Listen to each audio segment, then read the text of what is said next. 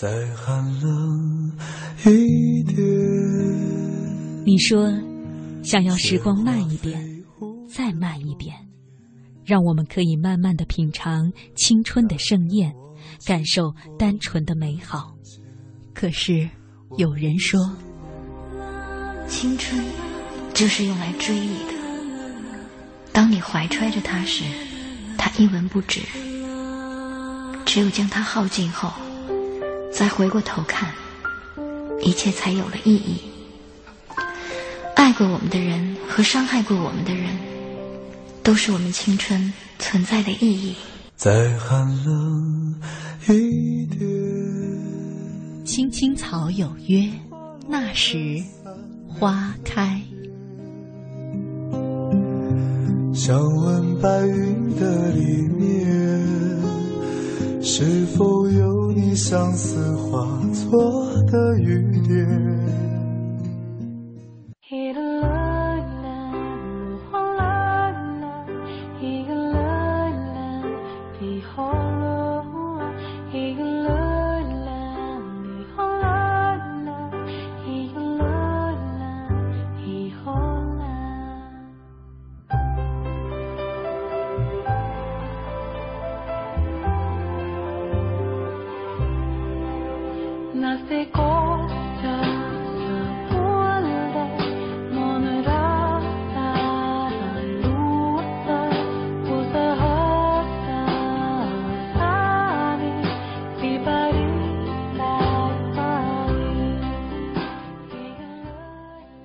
FM 八十七点八一零四点九 AM 一二一五，青青草有约，为你的心安一个家。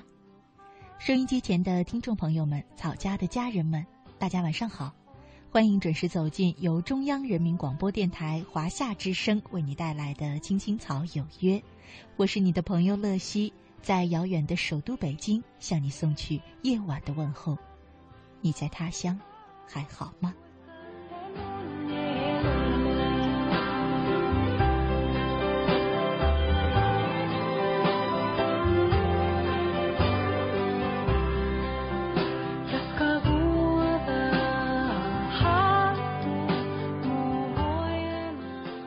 天呢是二零一四年的四月一号，星期二。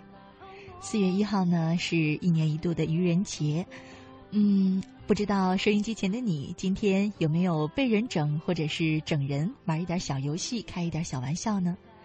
嗯，不过我倒觉得，想来想去，为什么人们说，嗯，到了一定年龄之后，你就会越来越爱回忆了呢？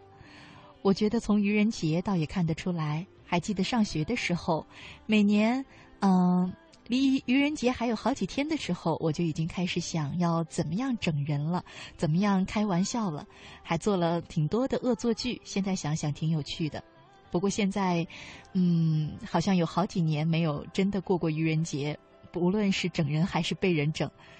想一想，其实过去那种玩玩乐乐的日子也挺有趣的。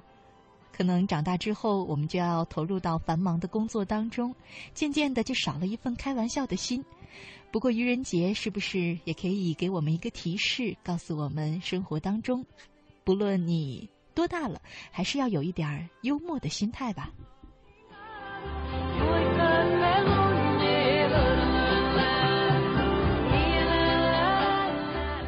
说到回忆呢，今天是星期二，照例和大家一起走进草家每周二的那时花开。今天呢，想和大家分享几个爱情故事，当然也是回忆中的爱情故事。有人说，爱情最美好的瞬间就是我爱你，恰好你也爱着我。可偏偏我们会发现，生活中太多太多的爱情，他们总是相互错过，哪怕是相爱，也不一定是同时相爱。嗯，最悲惨的、痛哭的那种记忆，可能都是停留在那些不断的错过当中的。尤其有一种遗憾呢，就是我爱你的时候，你却不爱我；等你爱我了，我们却已经不能在一起了。所以长大之后，我们常常在想：如果我爱你的那一年，你也爱我，现在又会是怎样的呢？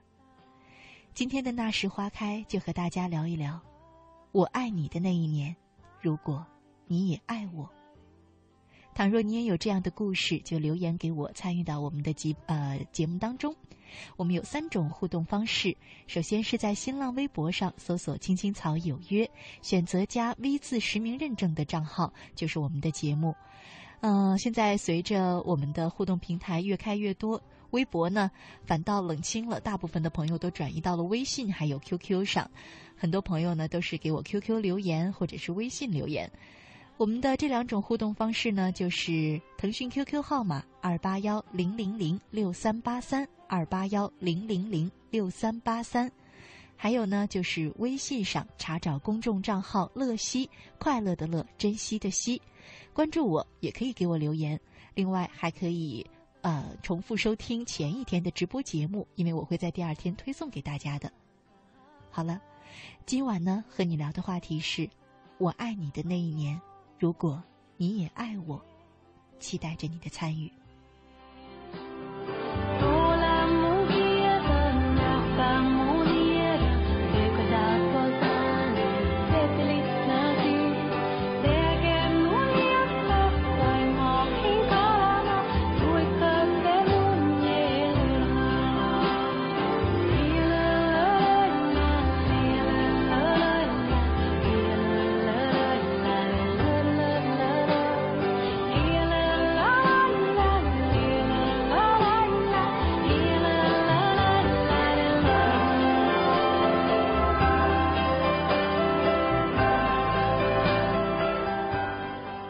下来呢，和大家分享我为你准备的今天的第一个故事：孙小葵消失在二零一二。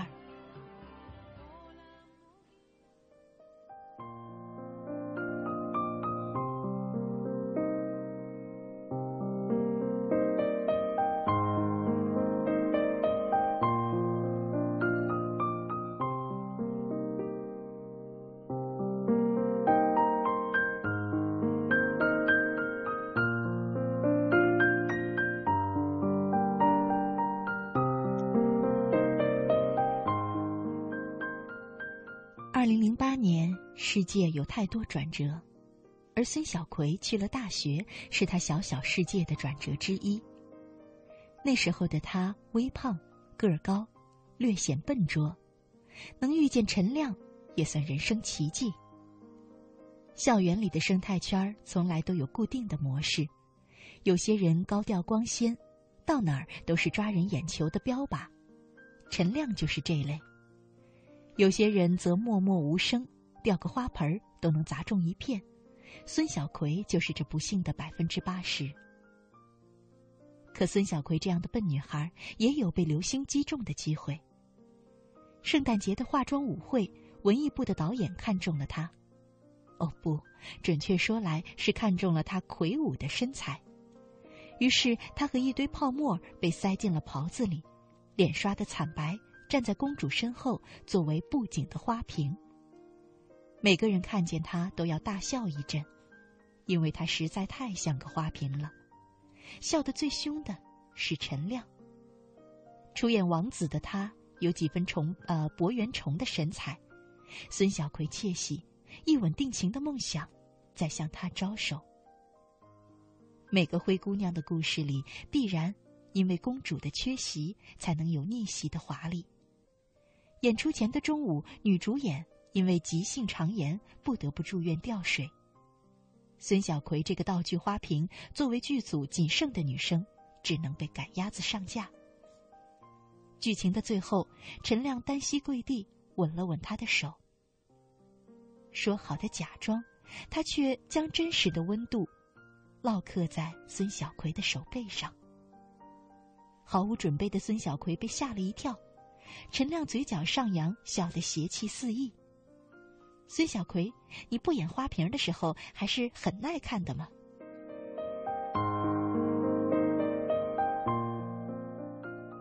后来他们走在校园里，不牵手，但依旧有人意味深长的冲着他们笑。直到陈亮不耐烦的大吼一句：“懂个屁呀！谁说吻个手就成爱情了？哪有这么简单？”陈亮哪里知道，对于一个普通的像孙小葵这样的女生，如果有王子愿意吻她，即使是手，也值得以身相许。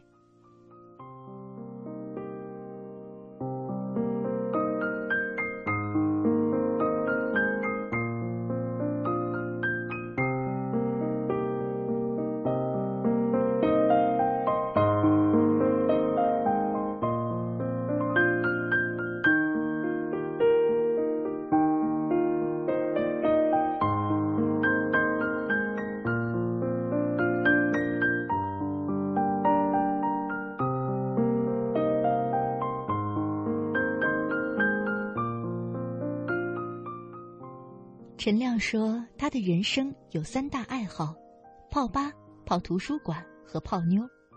前两者自然都是为终极目标后者服务的。”他说：“图书馆是个特别有情调的地方，你这个学呆不懂的。”孙小葵不服的朝他笑笑：“他怎么不懂？男神主演的情书，他看了二十一遍。”闭着眼睛都是窗帘翻飞、浅笑和萌动的目光。哎，你喜欢什么样的男生啊？陈亮用笔帽捅捅他，发呆的望着窗口的位置。在那里坐着外语系的校花艾晴晴。我喜欢名字简单的。孙小葵认真的回应着。有风吹来，米白色的窗帘像滑行的机翼。掠过两人的对望，孙小葵在心里默默的写下陈亮的名字，默念千遍。陈亮显然有些意外，愣了一会儿，翻了翻旁边座位上的书。那这个许一不错呀，名字够简单，介绍给你吧。他夸张的憋着笑，他是个怪咖，不过和你还挺相配的。几天之后。陈亮就坐到了艾晴晴的旁边。孙小葵第一次一个人走出图书馆，外面疾风暴雨，似乎一切悲情的因素都因他集合。没有伞，也没有陪伴，他无力的站在台阶上，委屈的哭了出来。突然，有人从背后拍了拍他，是个戴着眼镜的高个子。男孩笑着。递给孙小葵一把伞，自己却冲到了雨里。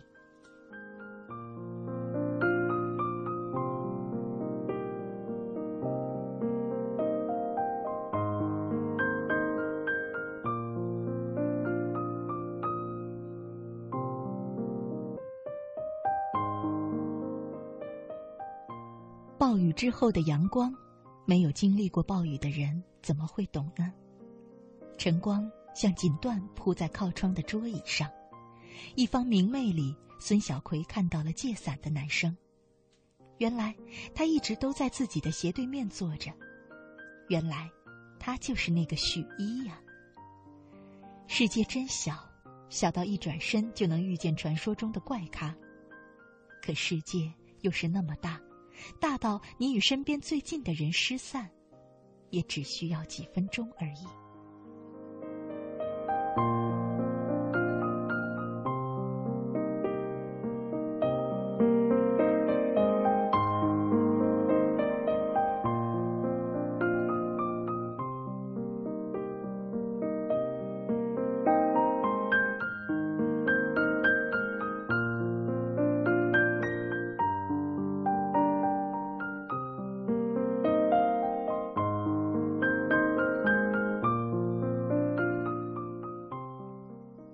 钱的时候，陈亮还是会来找孙小葵的。虽然这个男人对他呼之即来挥之即去，但他依旧无法自拔。所以，孙小葵那么小气的人，在借给陈亮钱的时候，从没有犹豫过，即使那笔钱自己攒了许久。为了存够香港红磡的王菲歌唱门票，孙小葵已经小半年没逛过商场了。许一说：“很多人要漂泊一生才能找到港口归航。”在孙小葵看来，他和许一都是飘着的船，而陈亮则是他今生要等的港口。茫茫人海一相逢，有人可爱可等，多么难能可贵。孙小葵坚信，那些靠暗恋过活的女生，一定能和他有共鸣。我也能和你有共鸣呀。演唱会上，许一的表情始终很淡，他舍弃了最爱的陈奕迅，陪孙小葵去听王菲。回来的路上，他们连打车的钱都没有了。青春的豪气，一场演唱会就能榨干。孙小葵多希望陪他来的，是陈亮，这样的话，走路也是值得期待的。他开心不起来，可许一还在继续着共鸣的话题。他说：“你喜欢王菲，我喜欢陈奕迅，多般配的组合，他们都是怪咖，只有彼此才配得上。”许一说怪咖的时候，就和陈亮一样面目可憎。有那么一瞬间，孙小葵觉得他简直就是，可他又不是，所以只能扫他的兴，发泄那些不满而已。我有喜欢的人，你知道吧？许一握紧了拳头，心想：我怎么能不知道你暗恋的对象？可那个叫陈亮的小子，他是个阴谋家呀！看着孙小葵沾满雾气的睫毛、侧脸的酒窝，许一只是咽了咽口水，把心中拧巴的话一并吞了回去。我知道呀。他沉默了一小会儿，接着说：“可我愿意等你。”他把声音提高了一个八度，却没有显得更具有说服力，反而惊吓到旁边正在热吻的情侣。没等黑暗中的男生转过脸来。孙小葵就认出了那个背影，即使他怀里的女生，并不是艾晴晴。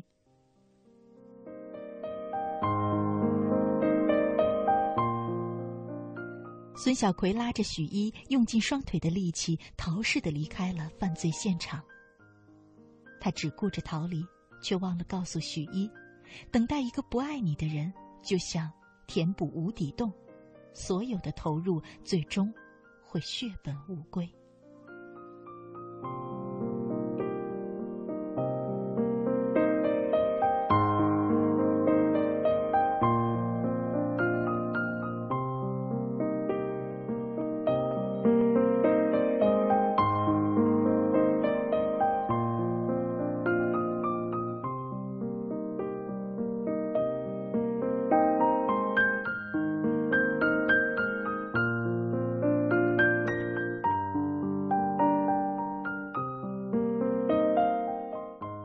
近毕业的时候，陈亮终于失恋了。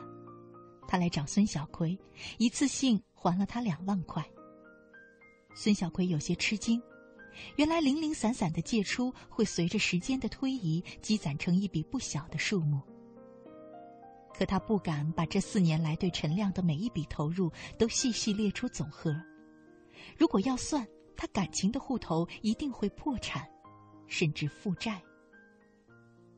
热气腾腾的中午，他们去了校外的一家店吃火锅。孙小葵是很讨厌火锅的，可他还是去了。他习惯了顺从陈亮，所以即使在出租房里，陈亮强吻他的时候，他也只是一惊，没有抗拒。这个吻，孙小葵等待了四年。可当那一刻真正发生的时候，他突然觉得落在唇上的吻走了味儿。陈亮也愣住了，酒精让他晕了头，他一定是把孙小葵认错了。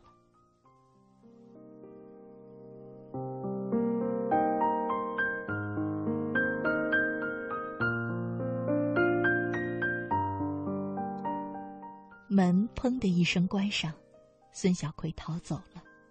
他喜欢陈亮吗？他曾那么笃定，可现在也迷糊了。迷迷糊糊的走着，他想起了那个暗夜里高声告白的少年，于是掏出手机。孙小葵拨了一遍又一遍，一直都是无人接听的状态。他曾对自己许诺，永远不会放手陈亮，可他还是没能坚持下去。可许一的失约似乎给了他安慰。你看吧，不是我一个人在欺骗，哪有那么永远的守候和等待？没有回应的感情，终究会各归各路的。楼下便利店在放粤语歌，你是千堆雪，我是长街，怕日出一到，彼此瓦解。歌词婉转美丽，彼此瓦解，还真有点像他和陈亮不知如何形容的情感。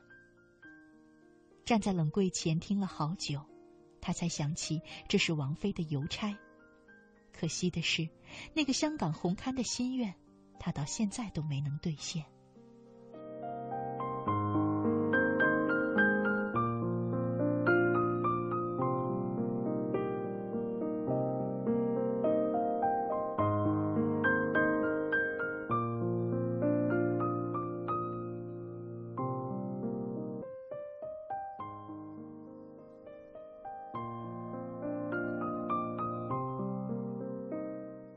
坐红眼航班离开的孙小葵一定不会知道，那个放着邮差的夜晚，许一就在宿舍楼下的便利店。聚餐的时候，大家都笑他，用了四年没能打动一个女生。他一生气就喝醉了，窝在角落睡得四仰八叉，醒过来的时候已经凌晨三点。孙小葵的未接来电让他彻底失眠了，打过去又是关机。他就在楼下的花园坐了半宿，盘算着等天一亮就去拦住孙小葵，用最帅的姿态告诉他一切。等他冲上女生宿舍，应门的女生却告诉他，孙小葵走了。许一一拳打在门廊上，他还有好多事情没有讲清楚，比如说，那次图书馆前的相遇，他也没有伞。那把伞是一个叫陈亮的男生交给他的，是他让把伞拿给一个梳着中分、左眼角有颗泪痣的女生。如果没有后来隔壁寝室男生的笑谈，他会感谢陈亮。他们告诉他，那只是因为陈亮厌烦那个成天围着他、阻隔了一切桃花的女生，希望有人能够带走他。可许一不在乎。他对坐在斜对角的女生，那是一见钟情。在他抱着小说看的傻笑流泪时，自己就已经喜欢他了。即使没有那场暴雨，没有陈亮的安排，他依旧会去追那个叫做孙小葵的姑娘。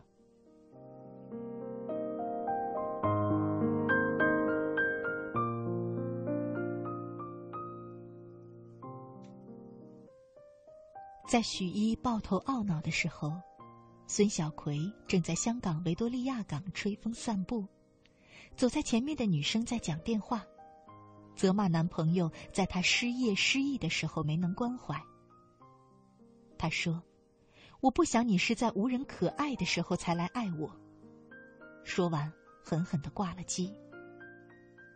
无人可爱的感受，孙小葵终于明白了，可她也有过俗气的假设。如果在他爱着陈亮的时候，陈亮碰巧也能爱他，那么结局会不会完全不同呢？可惜时间是一条单行道，过去的已经过去，未来的还未来到。现在的他只能在这如大手般温柔的风里，等待红堪的歌声，做个孤身一人的好梦。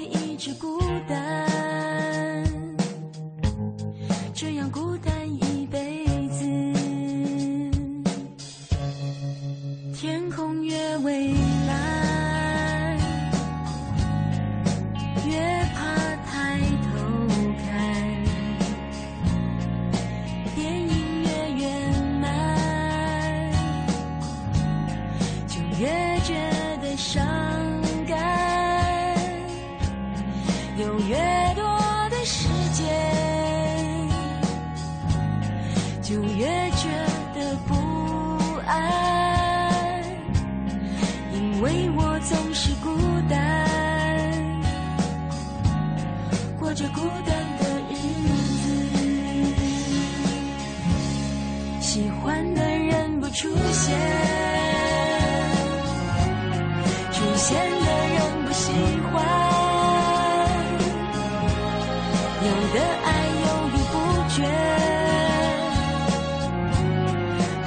想他就离开。想过要将就一点，却发现将就更难。于是我学着乐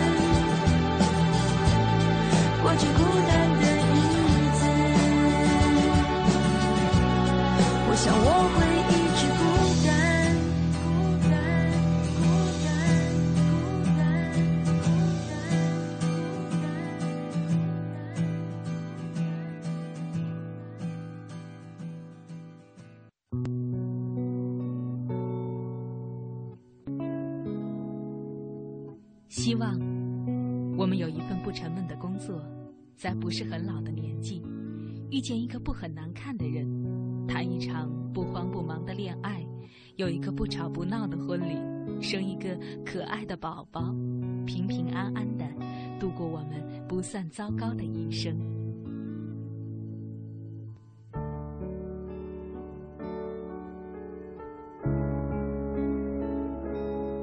青青草有约，二零一四同城金融云服务领航者央财云城强势登陆，登录三 W 刀 CNFN 刀 TV 或下载安卓手机客户端即可注册财富共享。这里有权威专业的投资机构，这里有热门抢手的理财产品，这里应有尽有。入驻央财云城，共创财富未来。央财云城，指尖上的金矿。今天由我来给大家表演一段单口相声，说这个单哎啊，这可不对呀、怎么了？那我站你身边算干嘛呢？哎，这样，啊，哟，怎么了您呢？得流感了，哎呀，所以为了避免传染呐，你最好退到离我六十公分以上。谁说的呀？专家说的。哎，不但要离我远点儿，还得转身捂住鼻子和眼睛，那儿最容易被传染了。哦哦哦哦哦哦，那我先捂上挪挪地儿吧。哎，呃，捂严实了啊。这么远可以了吗？再远点儿。哎哎，这么远可以了吗？再远点儿。哎，这么远。哎哎哎哎哎哎呦，坏了，这被掉台下了。国家应急广播提醒您：预防流感别轻视，身体健康最重要。我要让全世界都能听见我的歌声。我们想为小朋友开设冰上芭蕾课。我想给失独老人一个温暖的家。我们要组建自己的话剧社。收音机前的你，梦想又是什么？中央人民广播电台香港之声携手香港青年交流促进联会，共同推出“梦想舞台二零一四”，为你筑起梦想的平台。即日起至五月十六日，用文字、声音、图片、视频等各种形式分享你的梦想故事，就有机会赢得共十五万港币的圆梦启动金。行动起来吧，为我们的梦想注入生命力！详情请登录中国广播网三 w dot cnr 到 cn。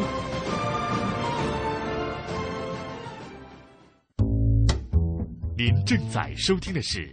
青青草有约，FM 八十七点八，华夏之声，欢迎您继续收听。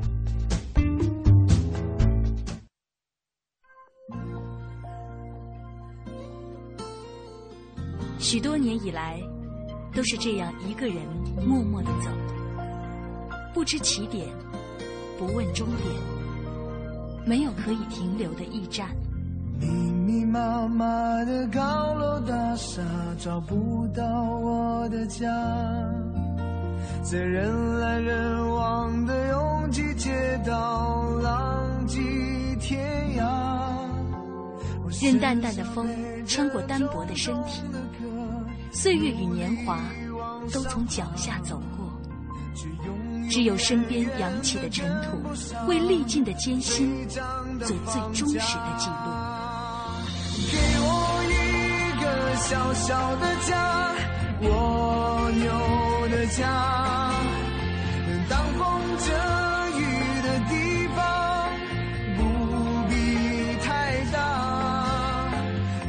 青青草有约，在漂泊的岁月里，为你的心安一个家。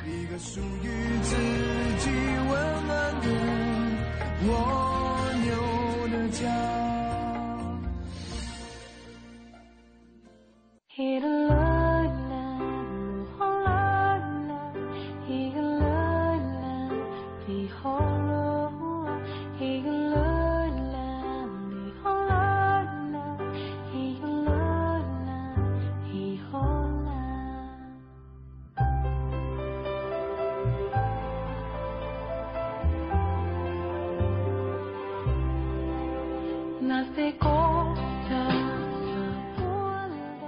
回来，亲爱的听众朋友，你现在正在收听的节目是由中央人民广播电台华夏之声为你带来的《青青草有约》，我是你的朋友乐西，在首都北京向你问好。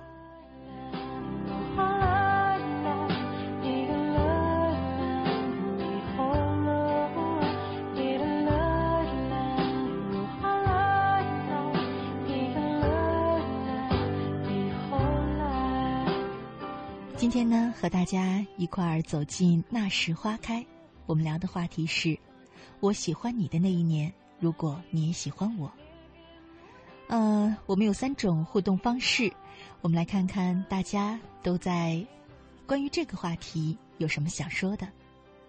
嗯，微信上一位名字很长的朋友，我们好像在哪儿见过，你记得吗？这是一句歌词，对吗？啊，这位朋友是一个女孩。她说：“乐西姐，我读初中的时候也暗恋了我们班的一个男生，因为那个时候我很自卑，喜欢他很久了。七年过去，当我觉得自己有资格配得上他的时候，我跟他表白了。他很惊讶，我以为我们终于可以在一起了，可他却已经结婚了。我在想，如果我们当初勇敢的在一起，结局是不是会不一样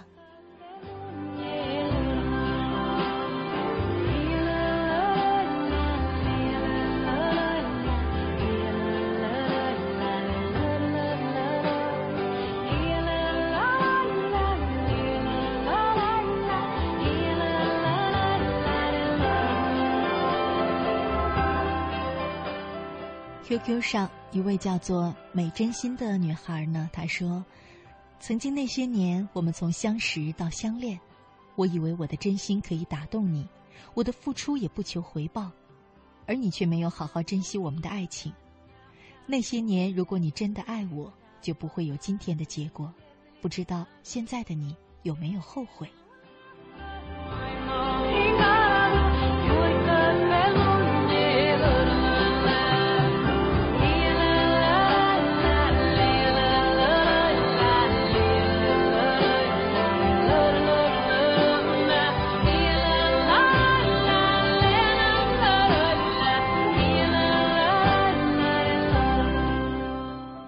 缘心随缘，他在微博上说：“原以为时间会冲淡一些，岁月会遗忘一些，而偏偏留下了你我相识的记忆。多么希望我爱你时，你也爱我。深深记得的是你那命令式的关心和叮咛，是你那心疼的责备和假生气，是和你一起飞鸽传书的讨论学习。深深的埋藏在记忆里的是关于你的一切。”可是，我们再好，不过是无话不说的知己而已。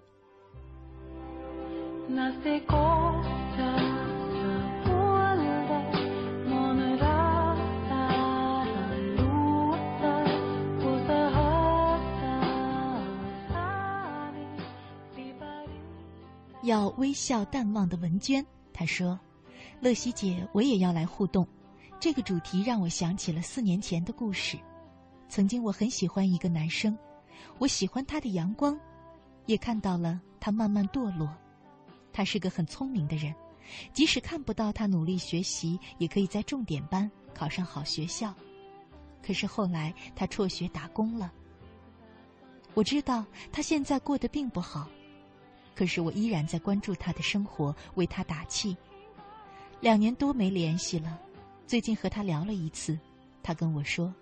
谢谢你没有记恨我当年对你的所作所为，总是在我最低谷的时候给我鼓励。看到他的这条信息，我心里很欣慰。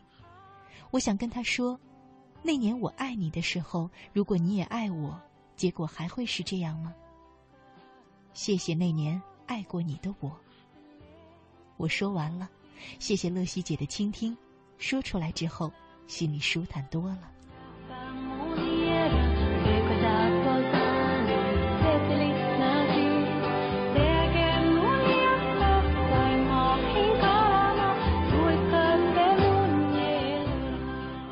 这可能是一段藏在心里很多年的暗恋吧，除了你和他之间，没有人知道这样的小秘密，对不对？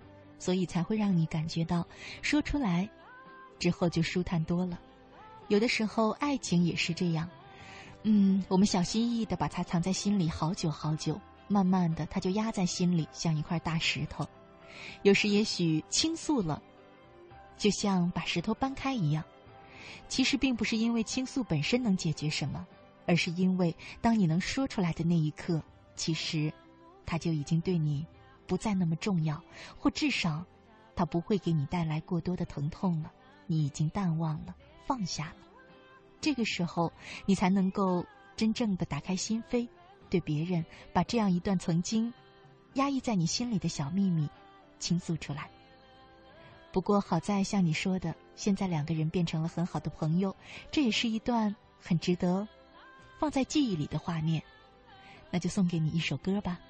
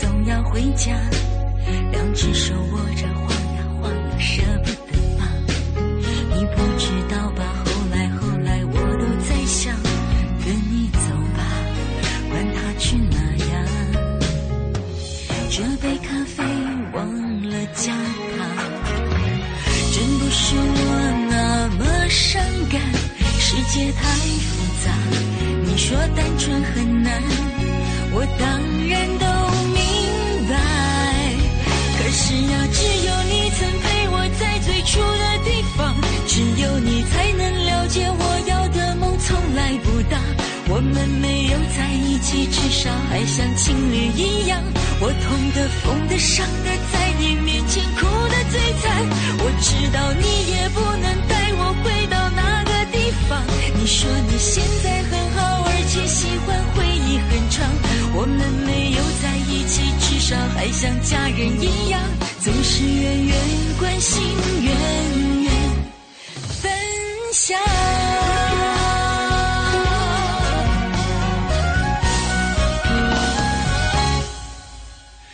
是呀，只有你曾陪我在最初的地方，只有你才能了解我要的梦从来不大。我们没有在一起，至少还像情侣一样。我痛的、疯的、伤的，在你面前哭的最惨。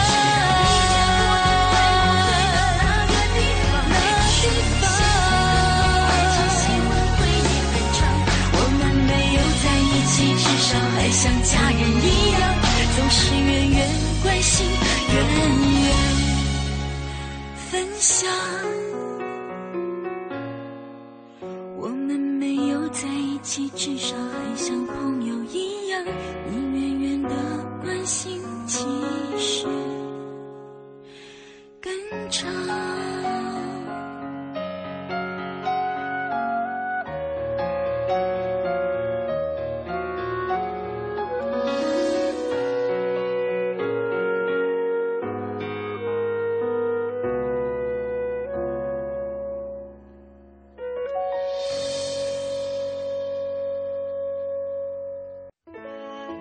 个孩子独自在外打拼，有成功的喜悦，也有更多奋斗的艰辛。可是，一直以来，在前进的道路中，面对困难，他始终选择微笑，去坚强面对，因为在他的背后，有一个温暖的家。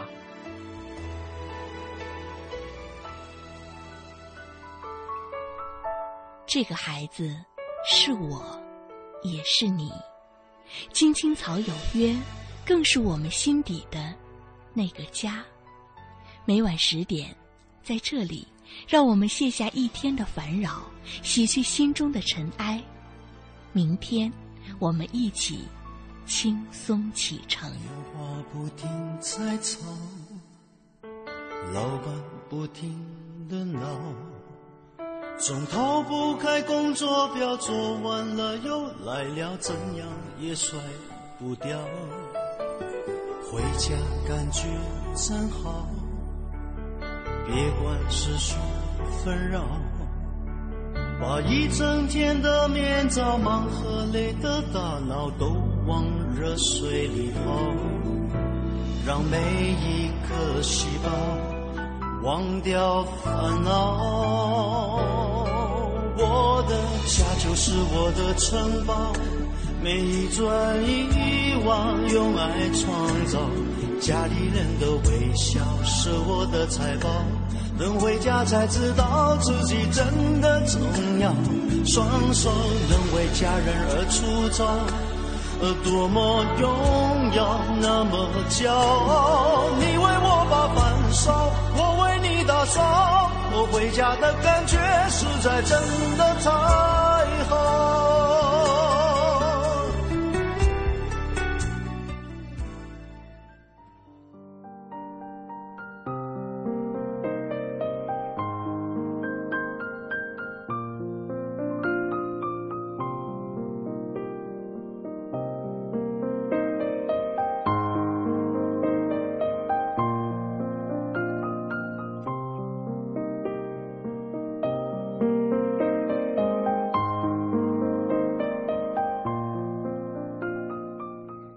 华夏之声，青青草有约，那时花开。我是乐西。节目的最后呢，再和大家分享一个故事。谁都知道我不爱你。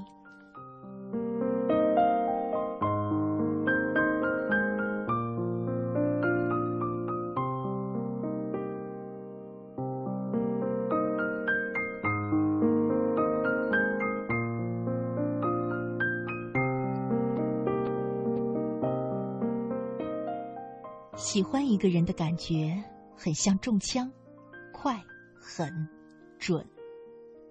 课间的时候，坐我旁边的吴雨安用大拇指和食指掰着自己的眼睑，努力的想要往里面滴眼药水可他总是对不准位置。看不过去的我，一把从他手里夺过眼药水。可还没等我掰开他的眼睛，一教室的人目光都探寻过来。这其中就包括陶家吃惊的眼神。我的心微微哆嗦了一下。就是从那个时候起，我决定追吴雨安。可我为什么要追他呢？那是因为我喜欢的人是陶家。其实我只是想要看看他对这件事有没有那么一点的吃醋和妒忌。跟陶家做了三年的朋友，看着他谈恋爱、散伙。谈恋爱，反复折腾着，却从来没有告诉他我喜欢他。我怕我们连朋友也没得做。跟陶家是不打不相识，刚入校不久的一堂新闻史课上，我看着陶家竟然色胆包天的把手伸到一个女生的背上，隔着好几个人的位置，我把一本书准确无误的砸到他头上。后来才知道我冤枉他了。因为一只长相怪异的蜘蛛正准备爬到那女生的脖子里，陶家一巴掌拍下去，弄脏了女生的衣服，遂决定把她逮住，这才在女生背上游离了一下。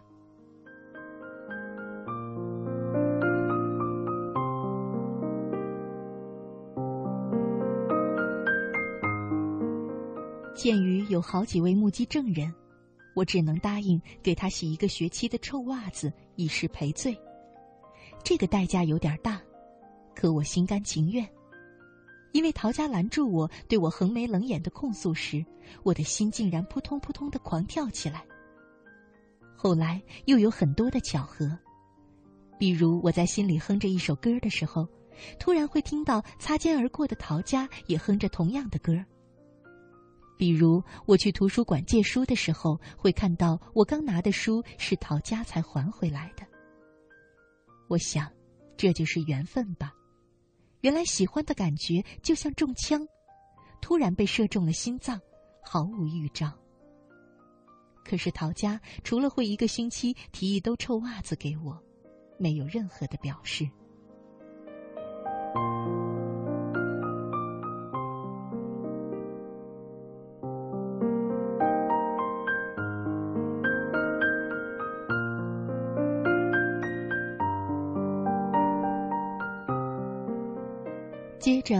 我就得知，陶家在追别人，所有的试探都是徒劳。吴雨安的生日，我让陶家陪我去挑礼物，他足足盯了我三秒，然后问我，怎么突然对吴雨安起了心思？我说，其实我一直都喜欢他三年了，眼看要毕业，再不行动就只能相忘于江湖了。我看着陶家的眼睛，想从他的目光里探出个究竟。可他突然一把将我揽进怀里，他说：“薛可可同学，你都忍了三年，真不容易呀。”随即就放开了我，而我的内心奏出乱七八糟的音符来。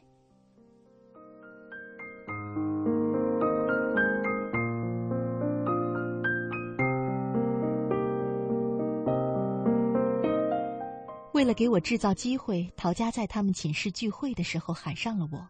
把我往吴雨安身边一推，仿若给了我多大一个便宜。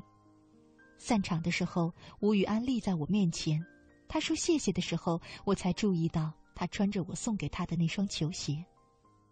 我沉默了一下，就像在水里憋气游泳，有些难受。我决定放弃这个追求计划，它既无营养又可笑至极。为了躲避陶家继续给我制造机会，我跑到图书馆去当了管理员。但吴雨安却找到了，他抱着书，在一个书柜与另一个书柜之间徘徊。回去的路上下起了蒙蒙细雨，吴雨安撑着伞的时候，我看到跑得慌里慌张的陶家，他浑身都淋湿了，可手里却拎着一把伞。看到我们，他有些意外，他说。要去接女朋友下晚自习，不多说了。我站在凄风冷雨里，想着不知道他什么时候又找了个女朋友，有着万箭穿心的感觉。原来，真的只有友情。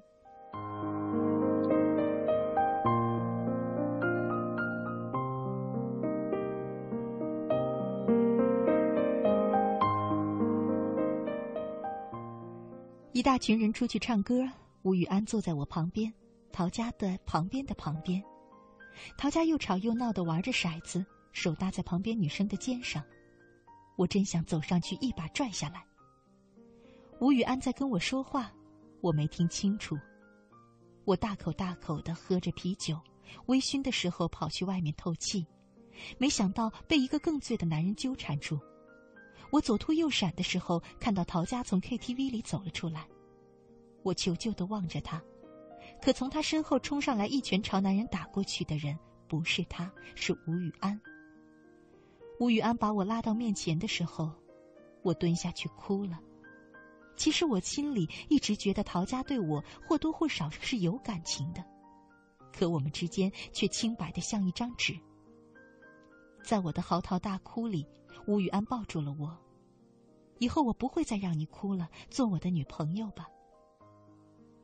我能说什么呢？我只能充满愧疚的向他坦白我追他的初衷，以博取他的原谅。但吴雨安说：“既然这样，我帮你试试他。”没过几天，我就听说陶家跟吴雨安在寝室打了一架，因为吴雨安跟别的女生去约会，被陶家撞上了。陶家替我出头，我的心又开始春暖花开了。我去找陶家。我说：“你干嘛打他呀？”他铁青的脸白了我一眼。你知不知道，跟他约会的女生是我正在追的人呢？我瞬间滚落人生的谷底，滚得灰头土脸，泪流满面。转眼就要大学毕业了，离散的场面惨不忍睹。陶家把出国手续办好了，才告诉我。我只觉得心里插着一把刀。上面写的都是陶家的名字。班里有个女生跑到我的面前说：“知道吗？陶家一直喜欢你，他来追我不过是为了刺激你，可你一点反应都没有，他很伤心。这番话太具有杀伤力了，我的眼泪一下就涌了出来。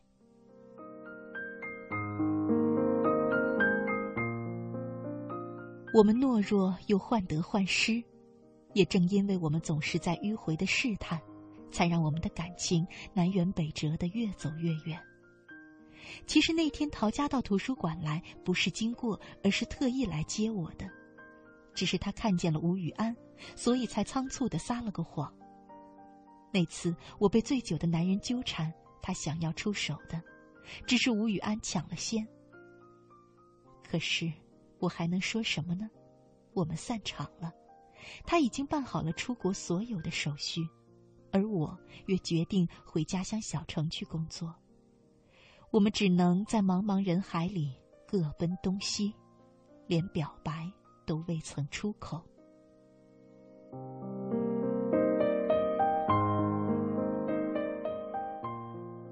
送陶家上飞机的时候，他笑着挥了挥手。说珍重。我想，就这样吧。